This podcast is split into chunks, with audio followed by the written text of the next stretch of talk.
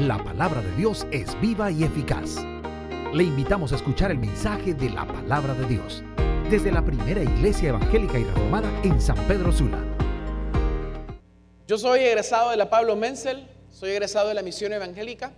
Y si bien tal vez ya no está el edificio, ya no, es lo mismo en ese sentido, pero sí yo sé que yo no estaría parado acá si yo no hubiera aceptado al Señor en las aulas de la Pablo Menzel cuando tenía 11 años. Y eso es fruto del trabajo de, una, de un grupo chiquito de misioneros que hace 100 años decidió aventurarse a estas costas hondureñas. Y no a esta Honduras de ahora, sino que a una Honduras de 100 años atrás. Me emociona saber la cantidad de líderes, pastores, ministros y demás profesionales, hombres y mujeres que han amado a Dios de todo corazón y han sido luz en estos 100 años por la semilla sembrada por estos hombres y por estas mujeres. Pero le confieso que, que además de emoción, esta realidad de, de los 100 años también me produce carga. Y no estoy hablando de una carga que pesa o que debilita. Estoy hablando más bien de otro tipo de carga, la carga que me desafía a pensar y a contestar qué va a pasar con los siguientes 10 años. ¿Qué va a pasar con los siguientes 50 años? ¿Qué va a pasar en los próximos 100 años? Porque si miro para atrás, ellos ya hicieron su trabajo. Yo estoy parado sobre los hombros de un papá Gregorio que oraba en una torre y que sus rodillas estaban gastadas, como, como hemos escuchado tantas veces. Estoy parado en los hombros de, de personas que antes pagaron el precio para que yo pudiera estar acá. Personas que, que vivieron de una manera que dio gloria a Dios en todo lo que hicieron. Y entonces cuando pienso en todo eso y cuando pienso en los próximos 100 años, doy gloria a Dios por los 100 años que están atrás, pero también pienso en los próximos 100. ¿Quién va a tener las rodillas gastadas? ¿Quién va a ser la próxima mandita, la hermana Rosadilia? ¿Quién va a ser, quiénes vamos a ser? Los que estamos dispuestos a pagar el precio nuevamente de obedecer y decir sí al Señor. John Wesley dijo, denme 100 hombres que le teman al pecado y, no y, deseen a Dios increíblemente y cambiaremos el mundo. Repito, denme 100 hombres que le teman al pecado y que amen a Dios más que a nadie y cambiaremos el mundo.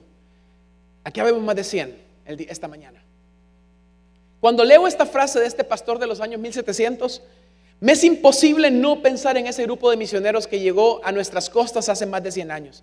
Eran extranjeros, y cuando hablo de extranjeros, eran más extranjeros que nunca, porque no estaban llegando a la Honduras, donde hay Burger King, Wendy's, Kentucky Fried Chicken, Popeyes en, todos, en cada esquina. Estaban llegando a la Honduras, donde se iban a subir al lomo de un mulo, de una mula, para, para ir de un lado a otro. Estaban llegando a la Honduras, donde dejaron sus hijos atrás, porque podían morir de paludismo. Estaban llegando a la Honduras de 100 años atrás. Ni usted ni yo nos la podemos imaginar, ¿no es cierto? Los, que, los, de 40 para abajo, imposible imaginárnosla, y los de 50 para arriba, no sé, más o menos. Pero no nos podemos imaginar cómo era Honduras, pero era muy diferente, mis hermanos. Era muy diferente. Eran más extranjeros que nunca. Se imaginen esos, esos cheles, ojos azules, adentrándose a una comunidad totalmente diferente. No venían con una idea clara de la cultura, todo pasó muy rápido. Ni tampoco venían claro al mundo al que se enfrentarían. No estaban capacitados tampoco en misionología, que es una clase que ahora se imparte en los seminarios, donde se le explica al misionero o al futuro misionero a lo que se va a enfrentar en cuanto a choque cultural, donde se le explica al misionero que tiene que acostumbrarse a la comida autóctona, que tiene que tener cuidado con ciertas cosas porque no sabe cómo le van a hacer en el estómago, que tiene que es importantísimo que se junte a los locales lo más rápido que pueda. Ahora son principios de misionología que se ven en un seminario. En aquel tiempo no existía esta clase, esta clase empezó a existir de los años 50 para acá, 1950. Ni idea, no tenían ni idea de lo, de lo que se estaban metiendo. Pero al mismo tiempo, hombres y mujeres con el corazón ardiente de pasión y amor por el que los había llamado. Venían con la Biblia, con sus profesiones, medicina, magisterio y administración. Esas fueron las tres, las tres profesiones que traían entre los que vinieron. Fundaron clínicas, asilos, orfanatos, colegios y escuelas. Se me ponen los pelos de punta solo pensarlo. Donde, había, donde estaba la, denominación reformada había un hospital, un colegio y una iglesia. ¡Wow! Es que tiene nombre documental. Para mí ese es el nombre de un documental. Un colegio, un hospital y una iglesia. El Evangelio de forma íntegra y completa. Impactante. Venían con un claro propósito. Mateo 28 en sus cabezas. Ir por todo el mundo y predicar el Evangelio a toda criatura. Hacer discípulos, formarlos, bautizarlos en nombre del Padre, del Hijo y del Espíritu Santo. Impactaron duras con el Evangelio siendo una contracultura no solo intelectual, porque sí fueron una contracultura intelectual, por ese colegio. ¿Sabe cuántos maestros salieron de, la normal, de la misión evangélica? ¿Sabe cuántos profesionales excelentes han salido de ese colegio? Pero también con la contracultura que solo el poder del Espíritu Santo puede dar, el Evangelio. Esto funcionó hace 100 años y permítanme decirle con toda autoridad que esa misma esencia sigue funcionando 100 años después. Exactamente igual, sin agregarle absolutamente nada. ¿Cuál es la variable? Porque sí, hay una variable, pero no es la esencia del Espíritu Santo, no es el mensaje, no es la palabra. Esa es constante, sigue siendo la misma y seguirá siendo la misma. Pero si hay una variable, o dos podríamos decir, los llamados, sea, nosotros, somos una variable porque ya, ya depende de qué estamos dispuestos a obedecer, de qué estamos dispuestos a hacer o no hacer. Pero también está la variable de los métodos. Fíjese que con Sara nos ha pasado algo interesante. Me da risa porque yo decía, antes de tener hijos, ¿por qué será que los que tienen hijos siempre hablan de los hijos en los mensajes?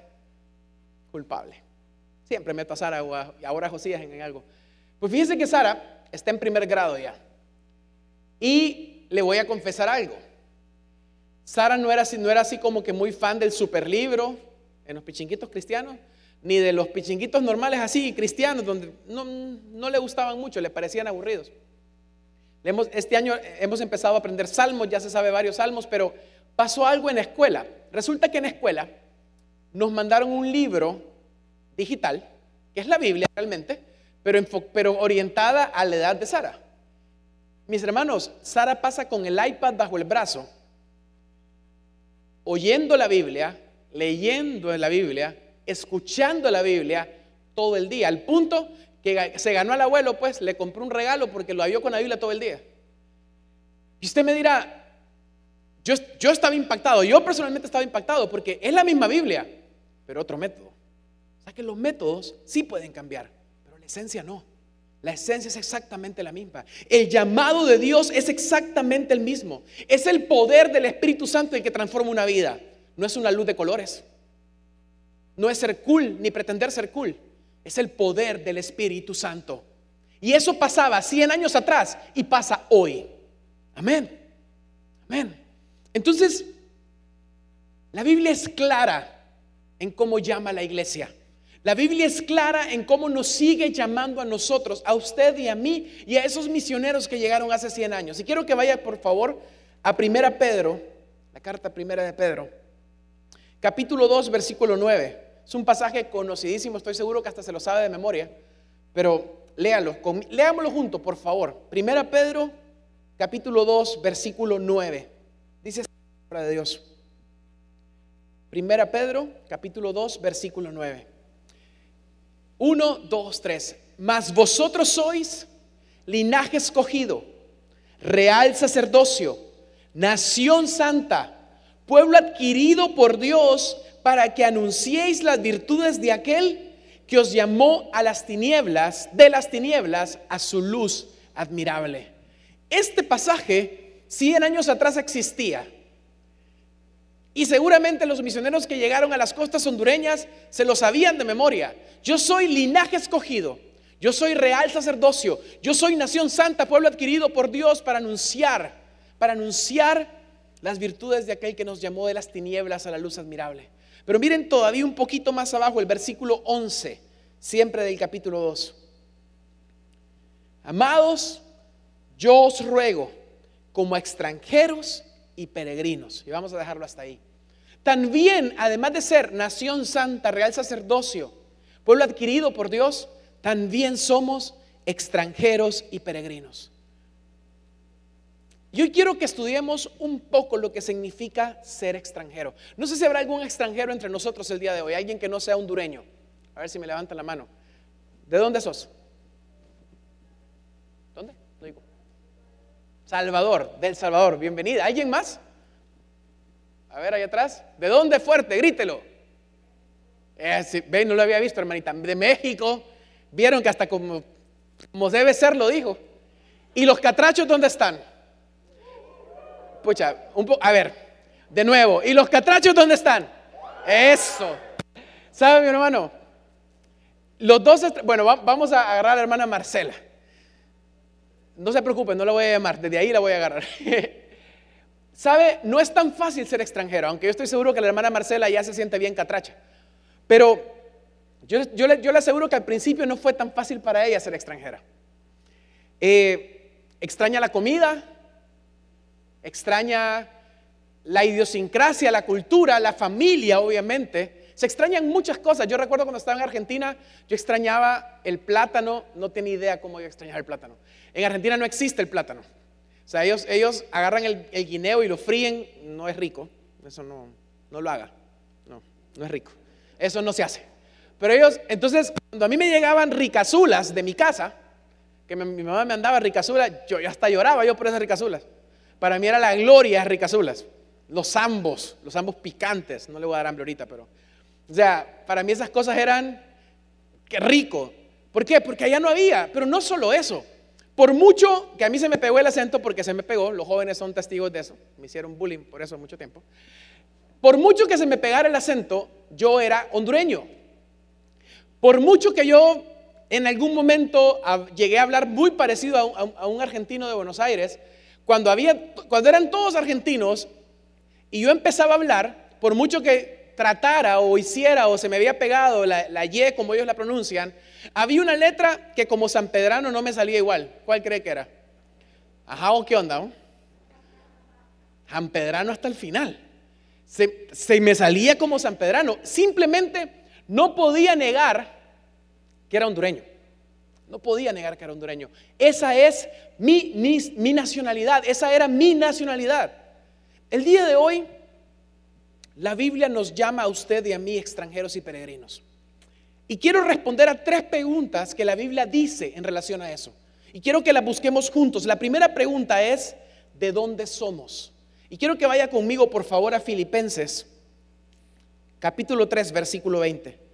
Filipenses, capítulo 3, versículo 20.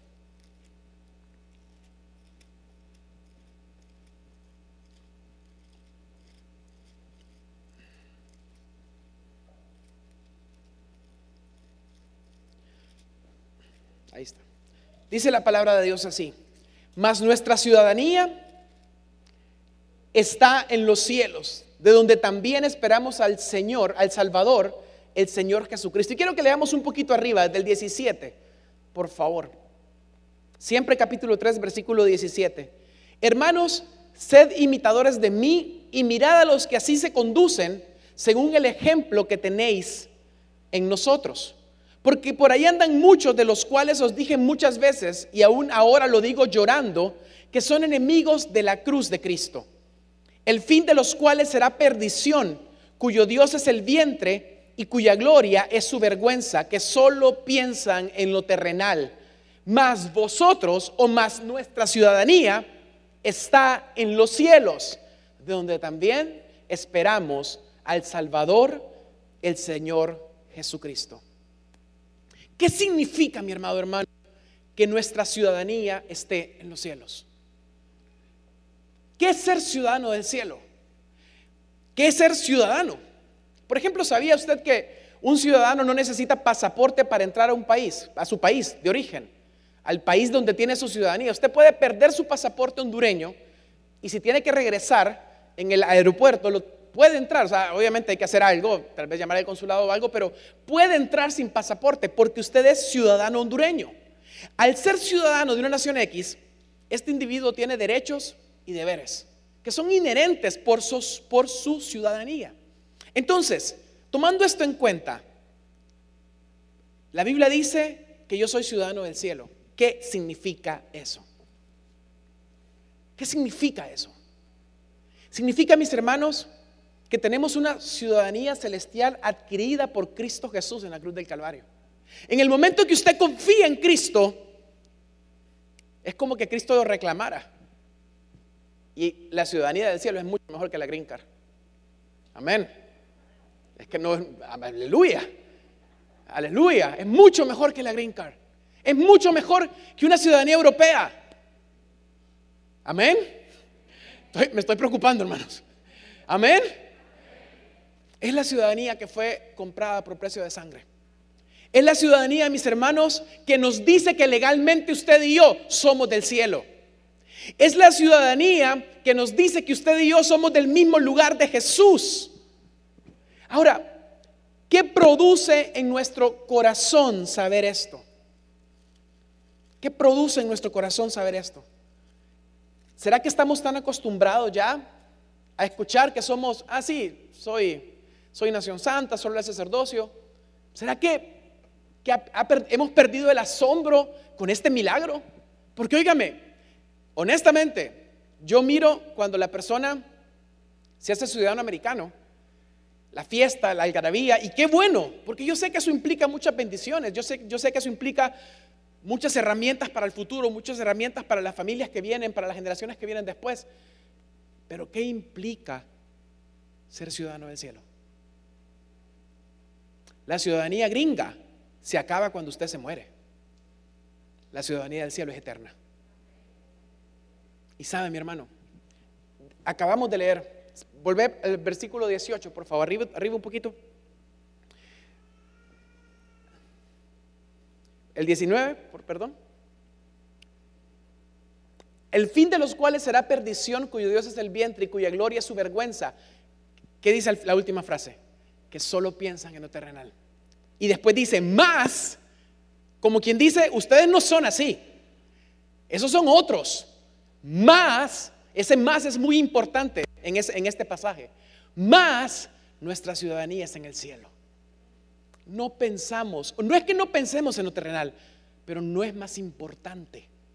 No es más importante. No solo pensamos en lo terrenal. Sabemos que vivimos, sabemos que tenemos que trabajar, sabemos que tenemos que labrarnos la vida, pero eso no es por lo que vivimos, ni para lo que vivimos. Porque nuestra ciudadanía está ¿dónde? En los cielos. En los cielos. Entonces, mire Efesios 1, busque Efesios 1, por favor. Busque Efesios capítulo 1. En él encontramos una lista de bendiciones que son inherentes al ciudadano celestial. Son cosas que usted ya tiene gracias a Cristo. Efesios capítulo 1, versículo 3 en adelante. Dice así la palabra de Dios. Vamos a leer un poco nada más. Bendito sea el Dios y Padre de nuestro Señor Jesucristo, que nos bendijo con toda bendición espiritual. Usted es una persona bendecida. Mire, la primera cosa, una persona bendecida. Versículo 4, por favor. Según nos escogió en Él antes de la fundación del mundo, para que fuésemos santos y sin mancha. Usted es una persona bendecida, escogida, santo y sin mancha. Mire, bendecida, escogida, santo y sin mancha. Ya van cuatro. Vamos al, al versículo 5. Versículo 5 en amor habiéndonos predestinado para ser adoptados hijos suyos por medio de Jesucristo, según el puro afecto de su voluntad. Bendecido, escogido, santo sin mancha y adoptado. Porque Cristo quiso adoptarnos. Aleluya, gloria a Dios. Eso no merece un aplauso. Eso es lo que Cristo hace por nosotros. Eso es lo que tenemos inmediatamente en el momento que usted conoce a Jesús.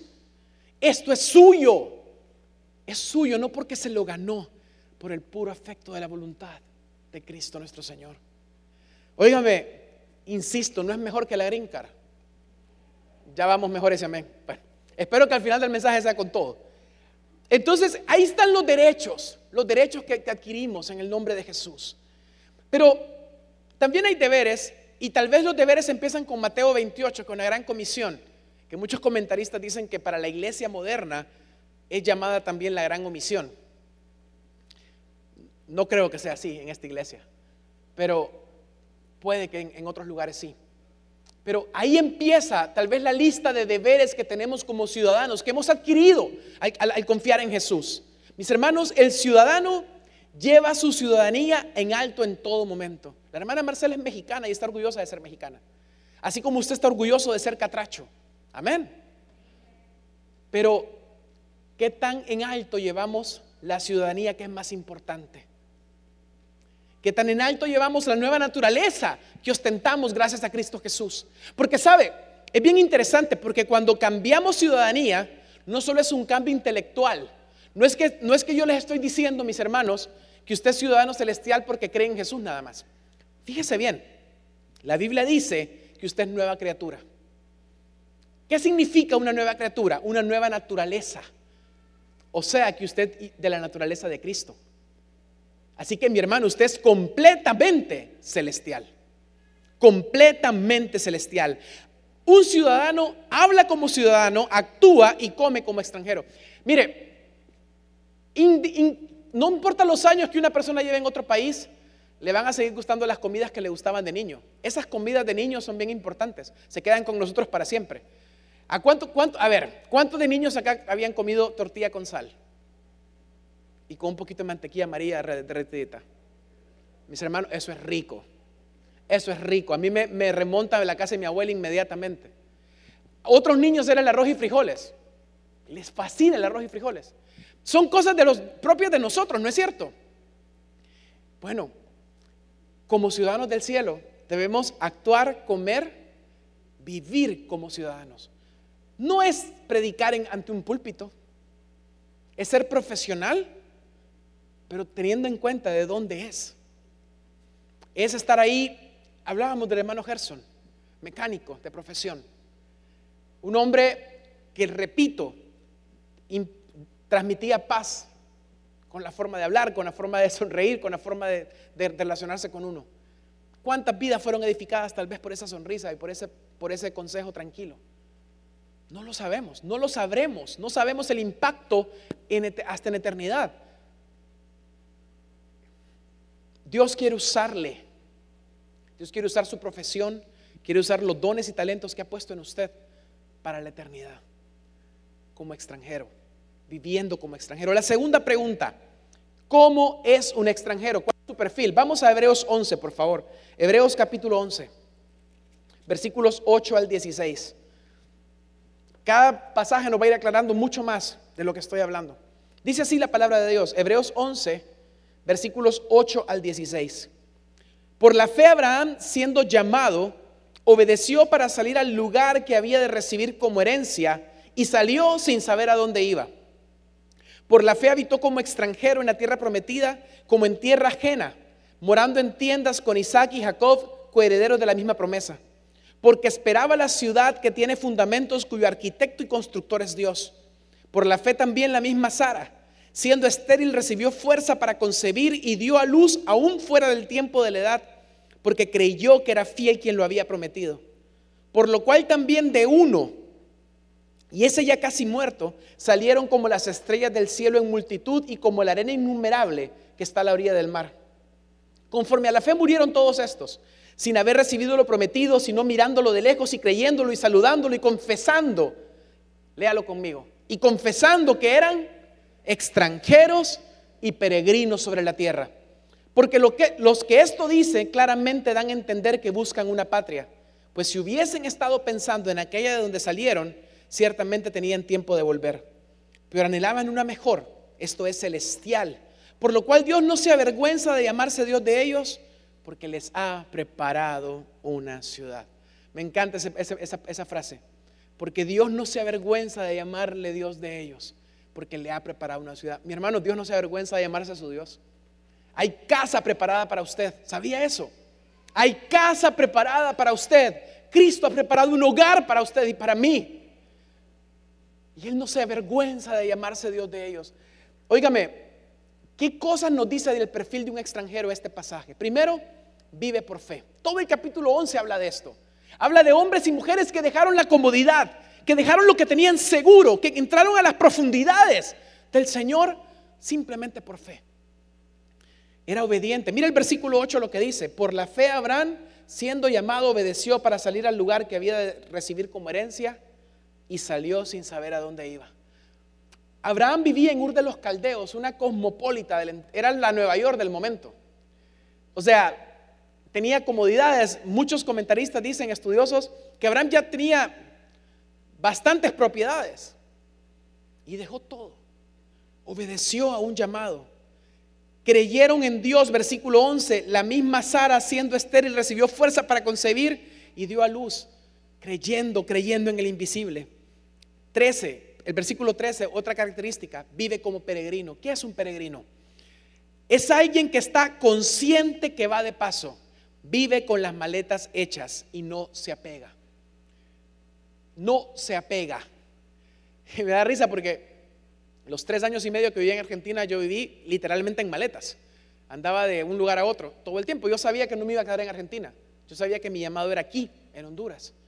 Ya los detalles de ese llamado se fueron desenvolviendo los últimos seis meses. Mis hermanos, yo no venía a ser pastor de jóvenes. Dorian era el pastor de jóvenes, un excelente pastor. Pero el Señor tenía otro plan, diferente. Seis, cuatro meses antes de venir me di cuenta a lo que venía. Honestamente, yo venía preparado para que me mandaran un pueblito a ser pastor. Y me iba a ir feliz a ese pueblito. Pero Dios tenía otros planes. Vivir como peregrino. No es que va a andar con la maleta el domingo en la iglesia. No, la maleta física por lo menos no. Pero sí conscientes de que estamos de paso. Conscientes que estamos de paso. Versículo 15. Un extranjero no vuelve atrás. Pues si hubiese estado pensando en aquella de donde salieron, ciertamente tenían tiempo de volver. La primera generación de israelitas que salió de Egipto no entró a la tierra prometida, ¿por qué? Por estar viendo Egipto. La esposa de Lot no se salvó, ¿por qué? Por estar viendo atrás. ¿Qué dice Pablo? Olvidando lo que queda atrás, me extiendo hacia lo que está adelante. Mi hermano, atrás tenemos 100 años de historia. 100 años por, lo que le damos gloria a Dios y que vamos a celebrar con todo en octubre, ya pronto, en, dos semanas. Pero extendamos nuestra mirada hacia el frente y preguntémonos, ¿qué va a pasar? ¿Y qué parte voy a, qué parte voy a tomar yo en esos 100 años que vienen? La siguiente característica, anhelan el cielo. Mire lo que dice el versículo 16. Pero anhelaban una mejor, esto es celestial anhelaban el cielo, mis hermanos. Yo sé que muchas veces en estos dos años de pandemia hemos anhelado el cielo. Yo lo sé. Yo sé que en algún momento hemos dicho, Señor, ya, ya, ven a traernos, vámonos. Pero sabe, el cielo no es un lugar al que escapamos. No.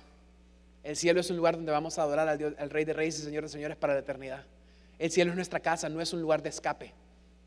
Mientras estemos vivos, tenemos un propósito.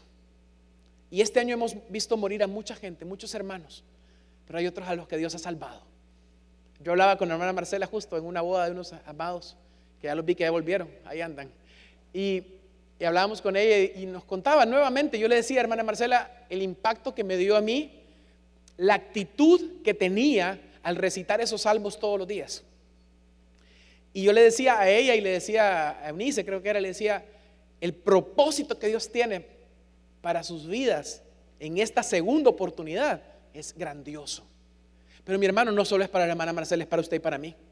Porque le cuento que usted y yo también hemos tenido una segunda oportunidad porque estamos vivos. Porque estamos vivos.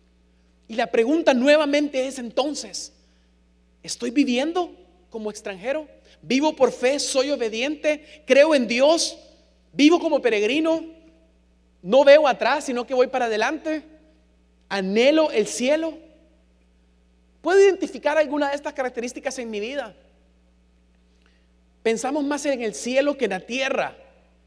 ¿Sabe cómo, puedo, cómo puede contestar esta pregunta? ¿De dónde sabe más? ¿Estamos más informados de lo último que pasa en las noticias? ¿O estoy más informado de la mejor noticia del mundo que está en la palabra de Dios?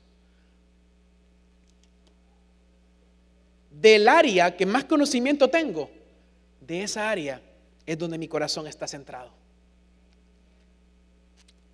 ¿Sabe que hace mucho tiempo yo prediqué un mensaje parecido a esto en, en un campamento de jóvenes, no de la iglesia? Y hice, para introducirlo, hice una actividad donde les hacíamos preguntas de, cultura general. Preguntas normales, o sea, cosas como quién era el presidente, metimos también preguntas de, la música secular, un montón de preguntas. Eran dos filas, ¿no? Eran, eran, estaban compitiendo dos grupos. Y metíamos preguntas de la Biblia. Estamos hablando que eran como 30 preguntas. Eran 20 de cultura general y 10 bíblicas. ¿Cuál cree usted que los jóvenes fallaron más? Las bíblicas. Ahora, si yo lo hiciera aquí en este momento, porque es que es bien fácil, si es que los jóvenes andan distraídos ahora. Si es que estos jóvenes solo jugando, transmitiendo en Twitch y diciendo un montón de, no sé, ustedes sabrán lo que estoy hablando, yo no sé todavía. Pero, o sea, solo haciendo ahí, jugando Nintendo y haciendo un montón de cosas. Pero ¿y si yo hago esa actividad aquí con los adultos? ¿cómo estaría la cosa? Hermanos, díganme que ganan las bíblicas, hombre. ¿Cómo estaría la cosa? Sabemos de las últimas noticias de la vacuna, que la Johnson funciona para tal, que la otra funciona para tal, pero ¿y qué sabemos de la palabra de Dios que transforma las vidas? ¿Qué sabemos de los misioneros por los cuales tenemos que orar, que están exponiendo su vida en el mundo musulmán? ¿Qué sabemos de la nación celestial de la cual somos parte? Mis hermanos, estas características no eran para los misioneros que, se desembarcaron hace 100 años. Estas características son para nosotros también. Es un llamado de Dios para nosotros también. La tercera pregunta, ¿qué implica ser extranjero? ¿Qué se le pide a un ciudadano del cielo? Y vamos de nuevo a Primera Pedro. Vamos de nuevo a Pedro. Primera Pedro, versículos 11 y 12.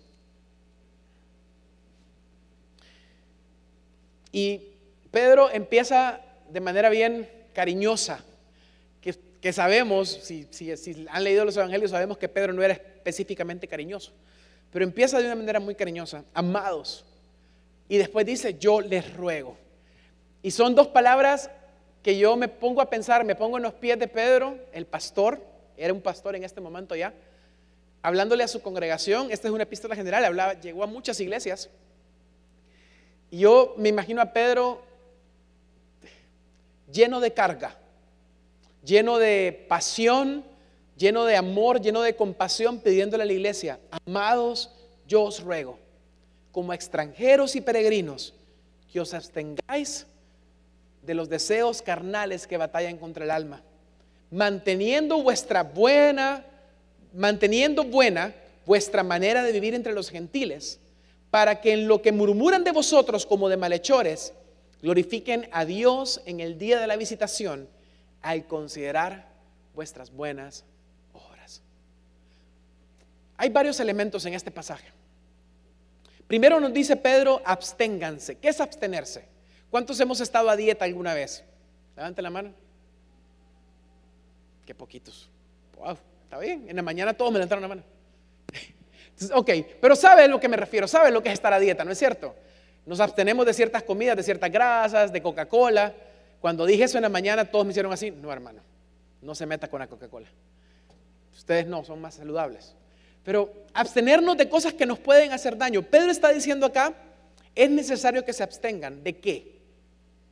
Dice de los deseos carnales que batallan contra el alma. Este pasaje yo lo relaciono inmediatamente con Romanos 7, donde Pablo dice, lo bueno que quiero hacer no hago, sino que lo malo que quiero hacer eso hago.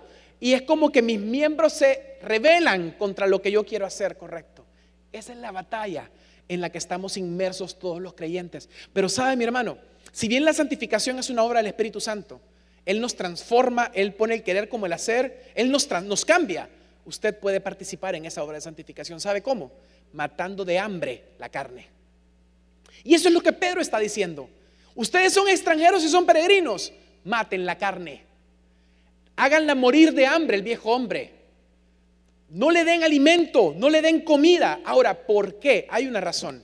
Y está relacionada completamente con el propósito de ser extranjeros y peregrinos. La, razón es el testimonio.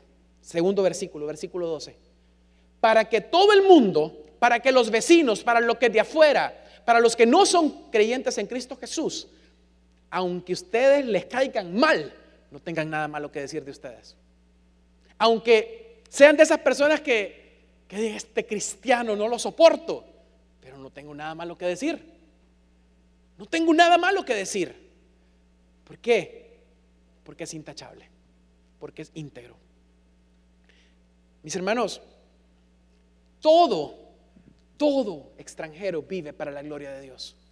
Todo ciudadano del cielo vive para la gloria de Dios.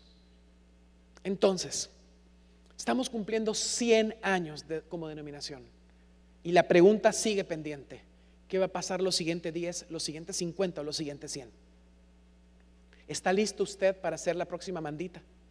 El próximo Paregorio. Y otro montón de nombres que no conocemos, pero que sentados en una banca tienen sus rodillas gastadas de orar. Gastados de orar. Mis hermanos, no es traer el mundo a la iglesia. No es traer el mundo a la iglesia. Es salir, predicar el Evangelio y transformar ese mundo que nos necesita. Es amarles. Es mostrar la luz que nos sacó de las tinieblas, que es Cristo Jesús. Pero si bien el llamado suena súper complicado, fue el llamado que obedecieron estos misioneros hace 100 años. Y es el mismo llamado que Dios nos sigue haciendo en esta mañana. Dios sigue llamando al Pedro que se va a convertir en, en pescador de hombres. Dios sigue llamando al Tomás que va a dudar, pero que va a aprender a tener fe.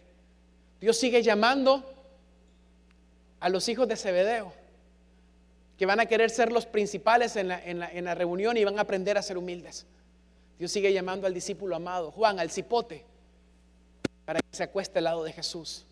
Dios sigue llamando a la mujer adúltera para que deje de pecar. Dios sigue llamando a la mujer samaritana para que se olvide de los maridos que tenía y vaya a predicar a Samaria. Dios sigue llamando, sigue llamando a los Abranes, a los Isaacs, a los Jacobs, a las Saras, a las Ruths, a las Raabs. Dios sigue llamando hoy a su iglesia a vivir como extranjeros y peregrinos, a ser luz en medio de las tinieblas, a ser completamente diferentes, porque no somos de esta naturaleza, somos celestiales. Cierre sus ojos, por favor.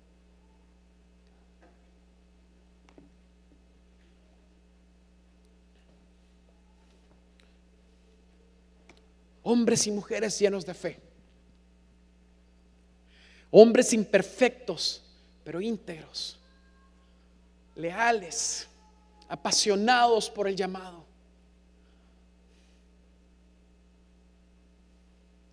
Hombres que, que entregaron todo por el llamado. Hombres que prefieren estar en el mar pescando antes que la comodidad de su hogar. El llamado sigue siendo incómodo, hermanos. Era incómodo hace 100 años, es incómodo el día de hoy. La diferencia es que hoy tenemos más comodidades que dejar.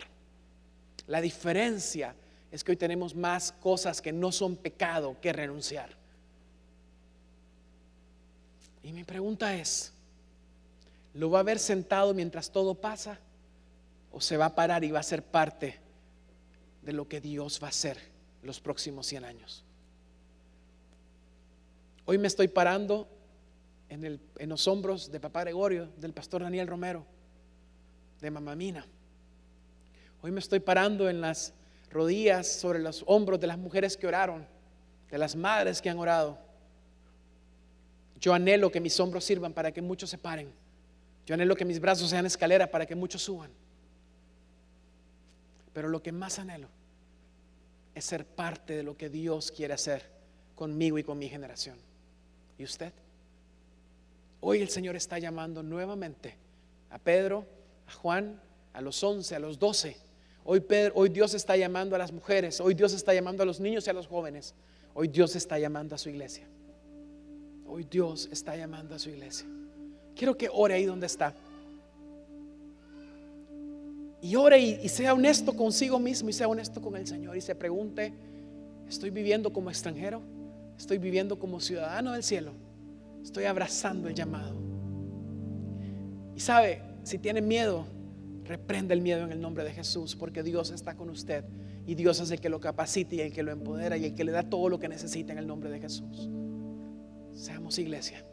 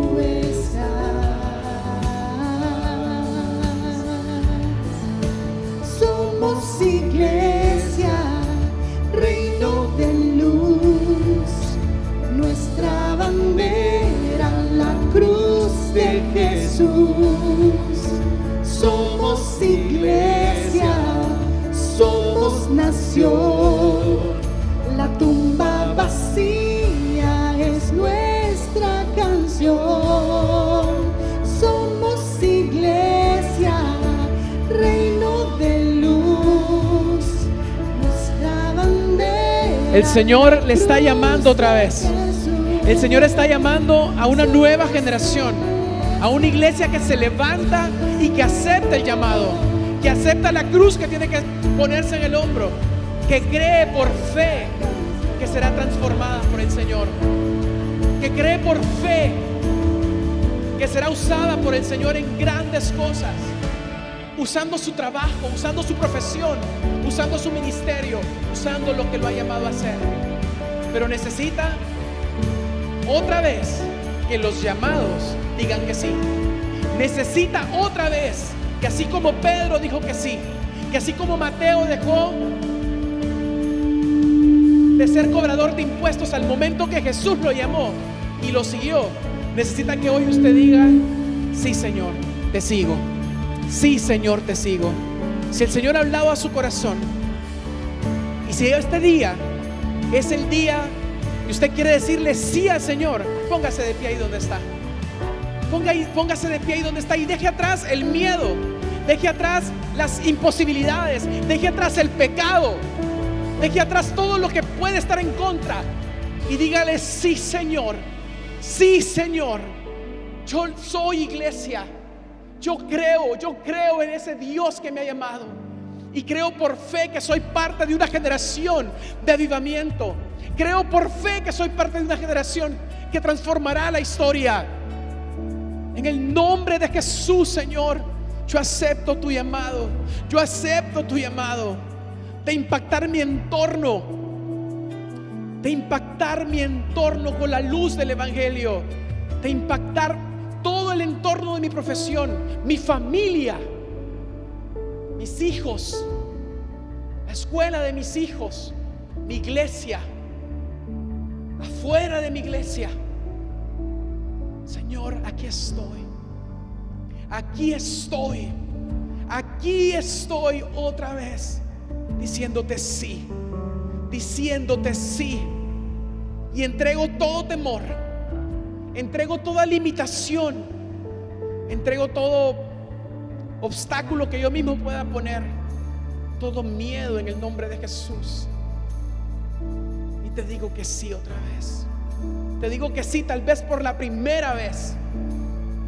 No más entretenerme. No más entretenerme en terrenal. No más llenarme de la tierra. Vivo por el cielo y para el cielo. Si oye obcecado, si oye fanático, gloria a Dios. Gloria a Dios. Porque para eso vivimos. Estamos de paso somos extranjeros, somos peregrinos. Somos iglesia.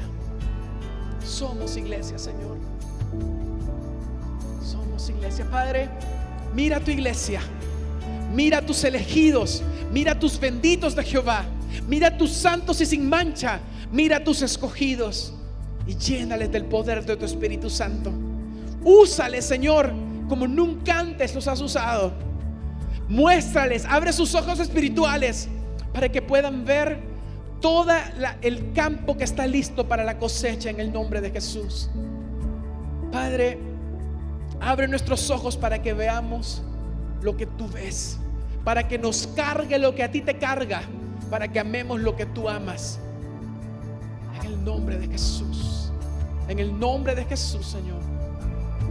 Amén.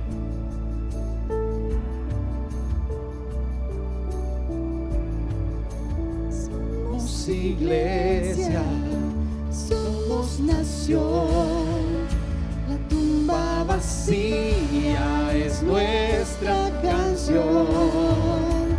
Somos iglesia,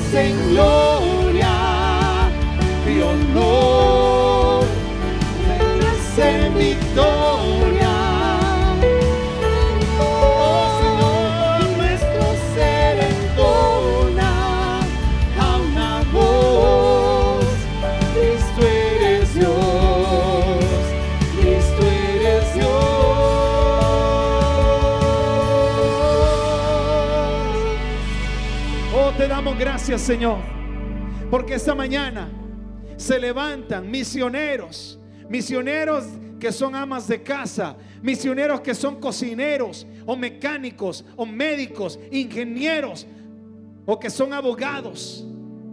Hoy, esta mañana, Señor, se levantan artistas, se levantan poetas, se levantan filósofos, se levantan personas que piensan, que dan su pensamiento, personas que son impacto a su sociedad. Gracias te damos, Dios, porque hoy se levantan muchos. Se van a levantar muchos desde ahí, desde su trinchera.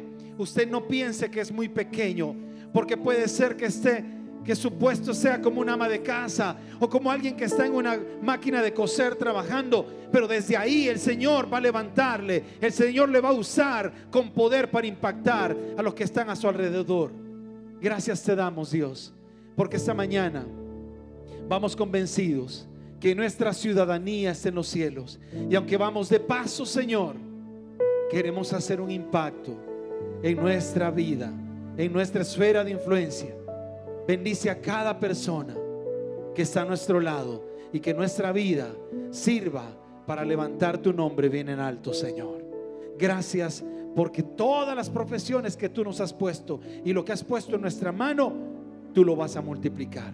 Gracias por aquellos que están viendo la televisión, por aquellos que están siendo inspirados esta mañana y desafiados con tu palabra.